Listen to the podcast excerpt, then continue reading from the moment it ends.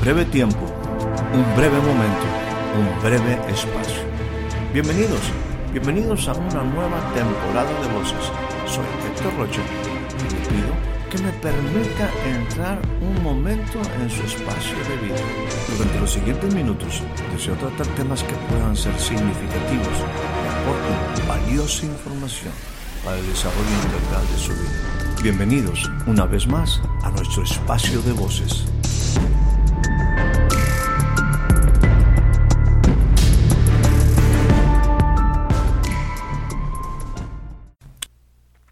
Le doy a usted la más cordial bienvenida a este nuevo breve espacio de voces.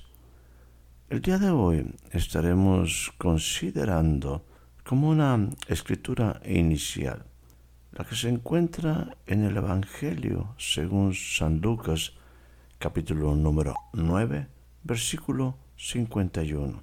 Dice de esta manera, cuando se cumplió el tiempo en que él había de ser recibido arriba, afirmó su rostro para ir a Jerusalén.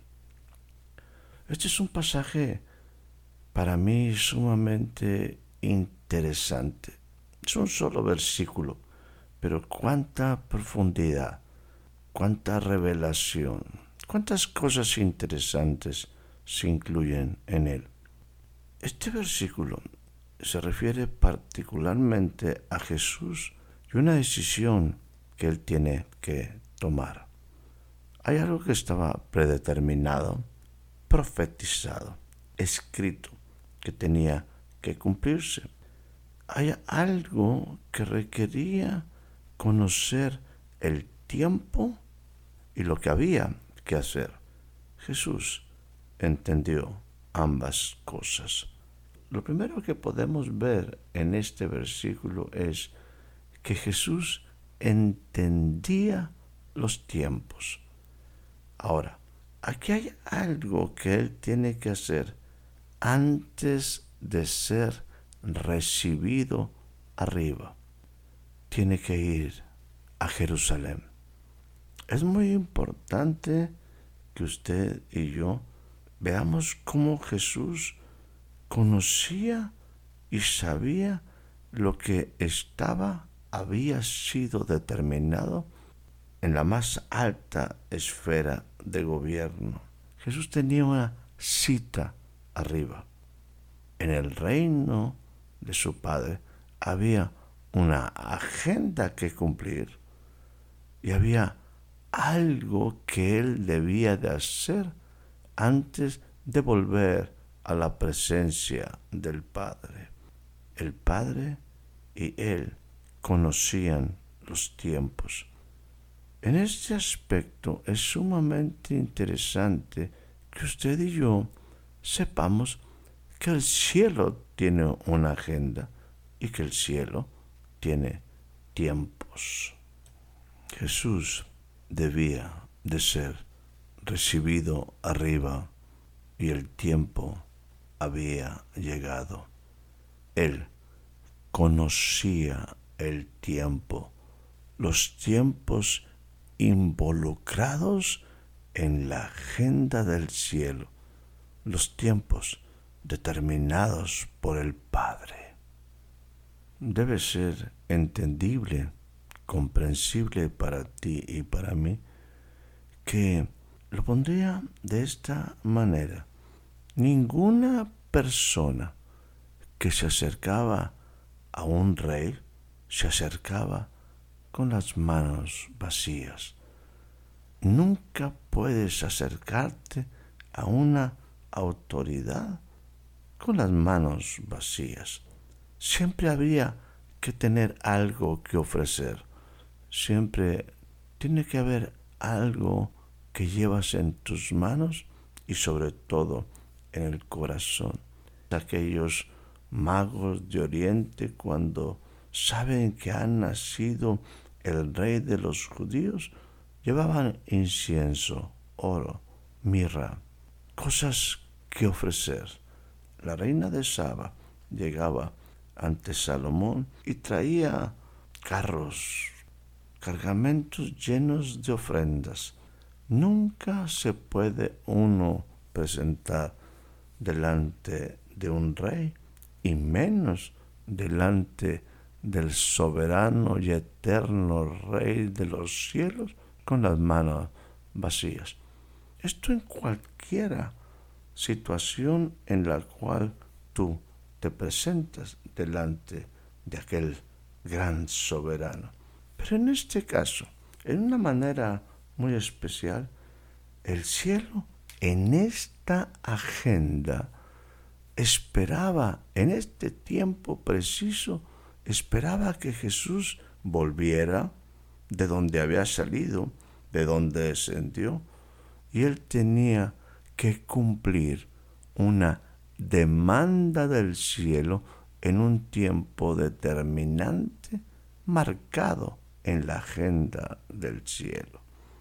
Para poder obtener lo que el cielo requería para esta cita en forma especial, Jesús debería ir antes a Jerusalén. Jesús una ocasión se refirió a Jerusalén de esta manera. Es necesario que hoy y mañana y pasado mañana siga mi camino, porque no es posible que un profeta muera fuera de Jerusalén. Jerusalén, Jerusalén, que matas a los profetas y apedreas a los que te son enviados. Y continúa diciendo, ¿cuántas veces quise juntar a tus hijos, como la gallina a sus polluelos, debajo de sus alas, y no quisiste? He aquí que esta casa es dejada desierta. Y yo quiero decirles que no me verán más hasta que llegue el tiempo en que digan, bendito el que viene en el nombre del Señor. Jesús sabía perfectamente lo que le iba a suceder en Jerusalén. Sabía que Jerusalén era un lugar central en el corazón del pueblo judío, un lugar de adoración, un lugar de fiesta, el lugar del templo, el lugar de los encuentros con Dios en esa época en forma especial. Jerusalén iba a ser el lugar donde Jesús iba a morir, donde Jesús iba a ser crucificado, donde Él iba a obtener aquello que el cielo estaba esperando. El Padre y Él, el mismo Espíritu Santo, estaba involucrado en una tarea. Había que darle una oportunidad al hombre, una oportunidad a la humanidad, una oportunidad de vida. Se había roto la relación entre el cielo y la tierra. Se había hecho un espacio por la iniquidad, por el pecado del hombre. Había una separación que estaba haciendo que la humanidad se perdiera, se extraviara al alejarse del propósito. Había un gran abismo entre el cielo y la tierra. Las iniquidades, los pecados, las transgresiones del hombre habían hecho un gran abismo entre el cielo y la tierra. El hombre no tenía la oportunidad de vivir por no haber cumplido los estatutos, lo que era agradable al rey. Por haberse alejado del propósito, se requería que alguien llevara, que alguien ofreciera un sacrificio perfecto para que el hombre pudiera volver a la comunión con Dios. Jesús lo sabía, sabía que estaba en la agenda una cita, pero antes de llegar al cielo, Él debería pasar por Jerusalén y por un proceso de muerte. Dice la escritura en el Evangelio según San Marcos capítulo 14, versículo 33, que unos días antes por ahí tomó consigo a Pedro, a Jacobo y a Juan y comenzó a afligirse, a angustiarse mucho y abiertamente les dice a ellos, a estos tres discípulos cercanos a su corazón, mi alma está muy afligida hasta el punto de la muerte. Quédense aquí conmigo y velen conmigo. Y se adelantó un poco, se postró, puso su rostro en tierra y oraba que si fuera posible pasara de él aquella hora. Aquí hay que entender que Jesús iba a llevar a llevar en sí mismo las transgresiones, las desobediencias, los pecados del hombre, que él iba a morir en la cruz del Calvario y por un instante, por un breve momento, el Padre y él iban a estar separados. Una comunión que había sido desde el principio una unidad perfecta, se iba a separar por un espacio de tiempo porque el Padre iba a ver que Jesús estaba siendo, como dice la Escritura, maldito al llevar nuestras transgresiones, al llevar nuestros pecados. Él estaba muriendo, llevando lo que tú y yo debíamos de pagar, la consecuencia del pecado. E iba a haber una separación. En esa comunión eterna iba a haber una separación. El Padre iba a volver su rostro. El Padre estaba sufriendo igual que Jesús.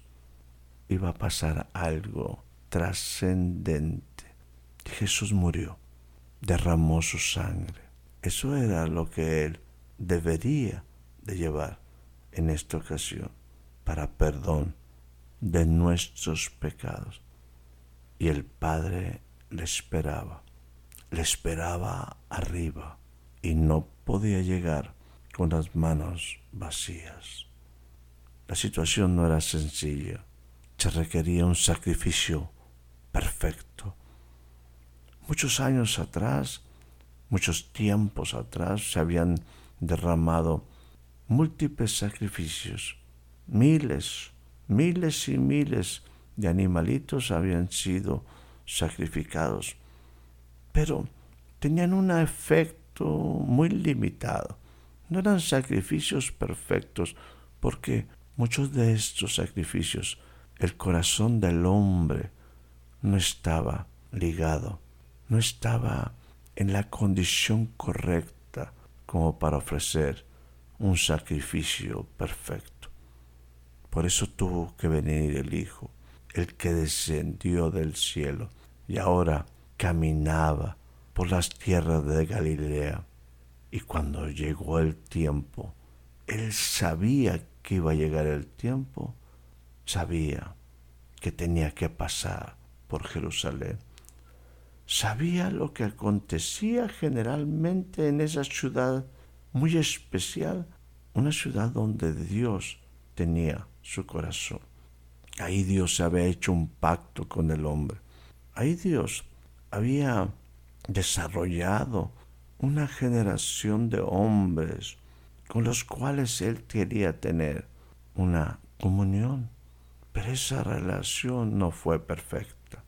Y es ahora que Jesús tiene que ir a Jerusalén, a ese lugar que es la ciudad de Dios. Y afirmó su rostro para ir a Jerusalén, aunque él sabía que como profeta debería de morir.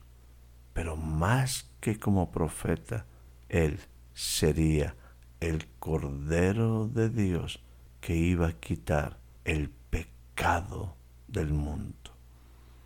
Ahí derramó su sangre, ahí hizo el sacrificio. Él se puso a sí mismo.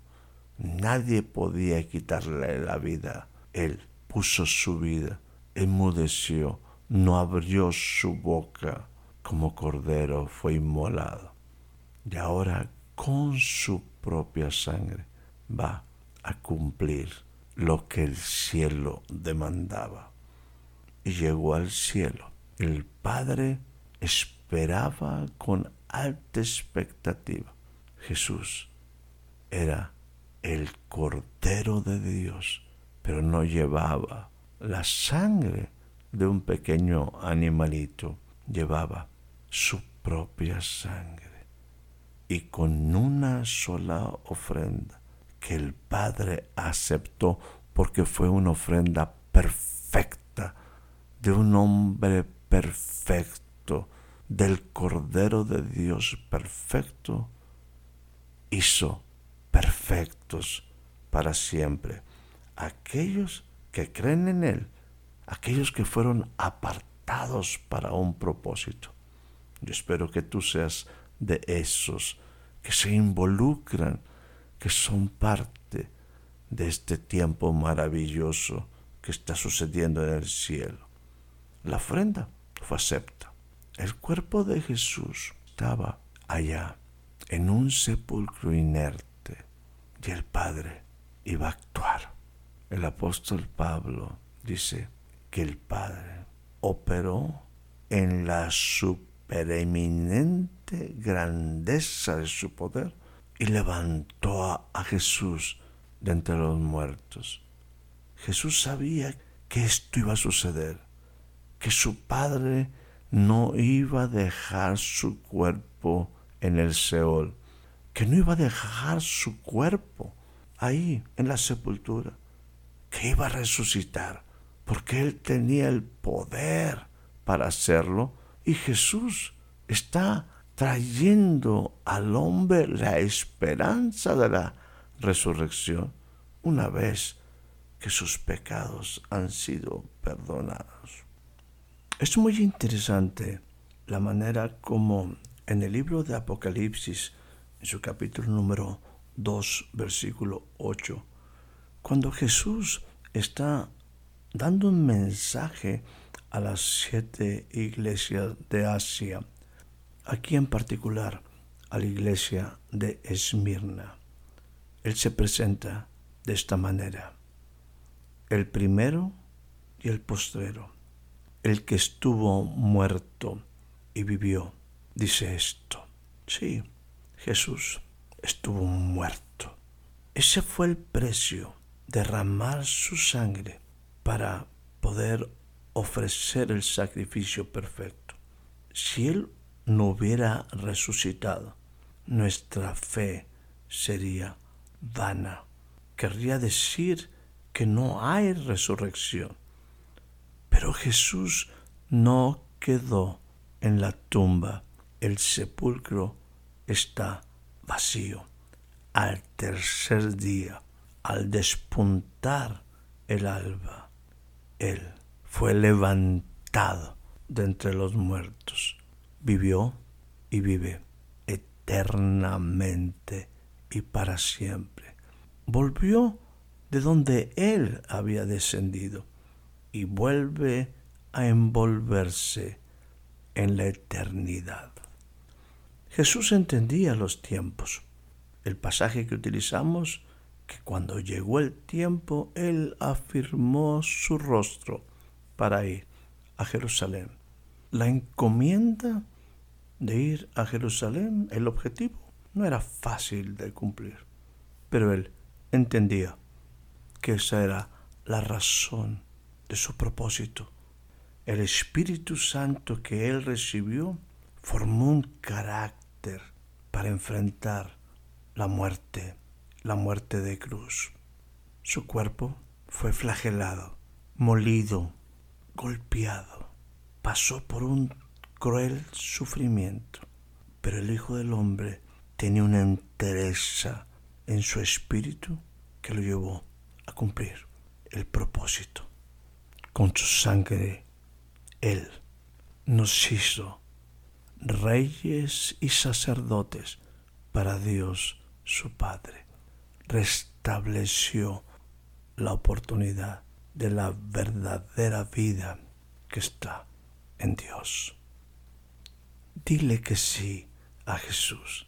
Reconócelo como tu Señor y tu Salvador y disfruta de la vida que Él compró en la cruz del Calvario. Que tengas una excelente noche, una excelente tarde, un excelente día. Espero haya disfrutado de este breve espacio de voces. Soy Héctor Rocha. Hasta la próxima.